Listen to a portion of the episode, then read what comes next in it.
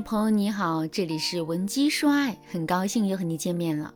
学员阿美最近很苦恼，她觉得结婚后老公越来越无视她的存在，下班回家吃完饭就看电视，然后呢上床睡觉，好几个礼拜都不碰她。当她忍无可忍跟老公提出这个问题的时候，男人也非常生气的跟她说：“你看看你现在的样子，邋里邋遢，随随便便，即使结婚了。”你好歹注意一下自己的形象吧。阿美听到老公的话，整个人都气炸了。她说：“当初娶我的时候，你说无论我变成什么样子，你都不会嫌弃的。今天我就是没有精心打扮，你就嫌弃我了。以后等我老了，你是不是还要出轨找个年轻小三呢？”谁知阿美的老公反驳说：“都说女为悦己者容，你连为我用点心都不肯，那你对我的爱也不是真心的。”就这样，他们俩因为阿美的不修边幅吵了起来，然后各执一词。现在他们俩已经冷战一个月了。按照男人的说法，如果小美还是固执己见的话，那么他只好选择离婚了。后来，小美找到我，希望我能够给她指一条明路。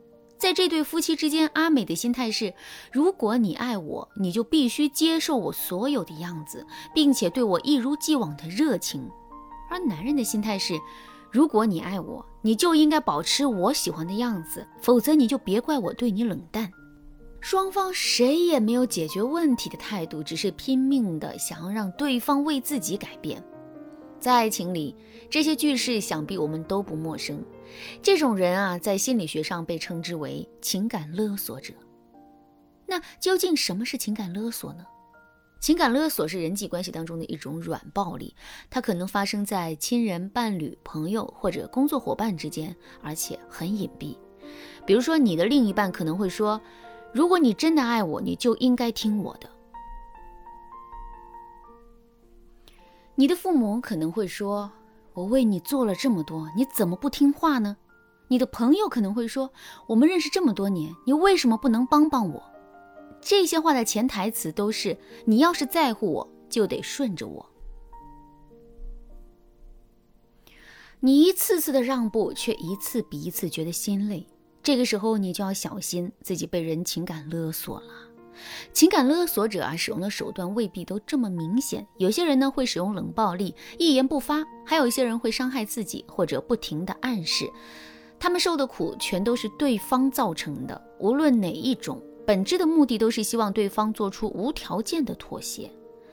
比如说，有的女人准备出门的时候，就会跟丈夫说：“等一下，我有件衣服找不到了。”等一下，我有件衣服找不到了。可男人一言不发，还是走出了门。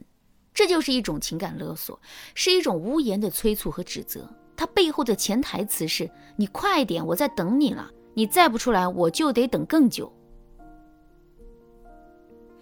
而妻子呢，只好在内疚感的驱使下，匆匆忙忙地出了门。比如，你答应闺蜜一起吃饭，但是忙了一天后你很累，想取消计划，闺蜜表现出很难过的样子，最后你只好决定还是陪闺蜜一起吃饭。看到她心情好点了，你才没那么自责。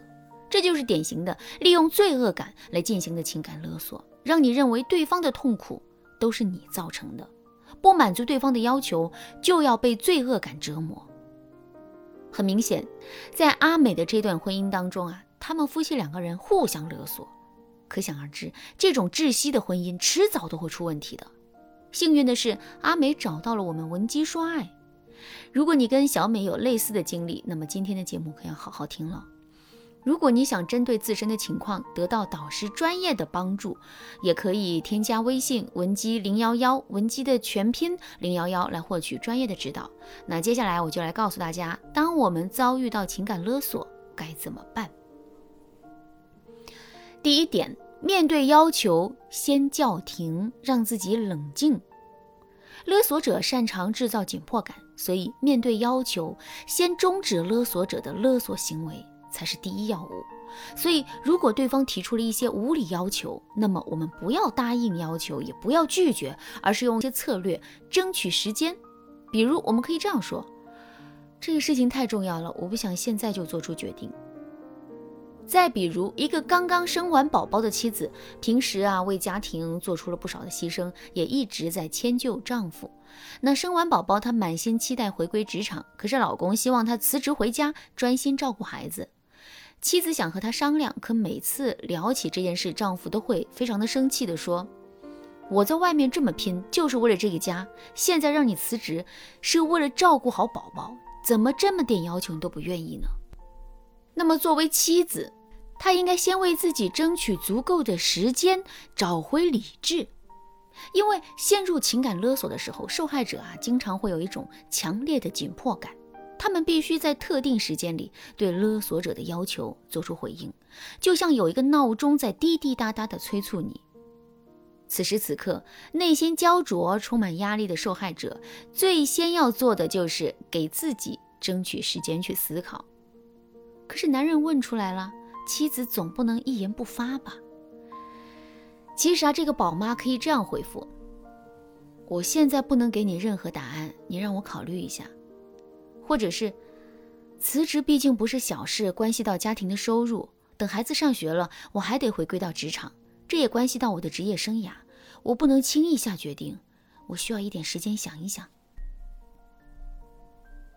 或者也可以说：啊，我要喝点水，或者。我要去一下卫生间，我马上会回来。借机换一个环境，让自己冷静一下，然后再找到合适的方法来做缓兵之计。在这个基础上，我们就可以进行第二步的操作了，使用条件交换法破除困局。我们还是要拿阿美的案例来说。后来，阿美和她老公在好友的建议下进行了一次沟通。这次沟通当中，他们俩达成共识，阿美之后会注意自己的外在形象，但是男人作为回报，每天必须保证和妻子有两到三个小时的独处时间，加班除外。虽然阿美不可能一夜之间就变成女神，男人也不可能马上就变成体贴的丈夫，但是至少情感勒索的僵局已被打破，关系的修补成为了可能。这一招呢，对那种情感勒索者来说非常实用。因为他们在乎的是自己的目的有没有达成，至于代价，只要不超过他们的心理预期，那么他们都是可以接受的。除了应对冷战，如果夫妻因为一些事情意见不合的话，也是可以利用这个方法来解决问题的。那接着呢，就是最后一步了，制定付出底线，给自己松绑。想要摆脱这种死循环，我们就要给自己松绑，制定付出的底线。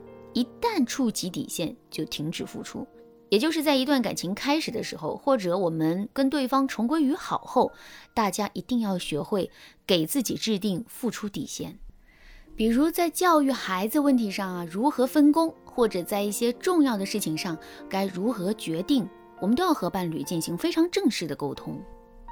在沟通中，我们要表达出自己的态度。在一些原则问题上，如果我们总是含糊其辞，那么男人很有可能就会踩着我们的底线，越来越放肆，到最后我们会因为孩子、多年情感、没有经济来源等等问题被迫妥协，这就正中了男人下怀。当然啦，这我提到的表明立场，并不是说我们要去和男人谈判呢，我们应该要学会用更巧妙的方式，利用一些恰到好处的时机来展示自己的立场。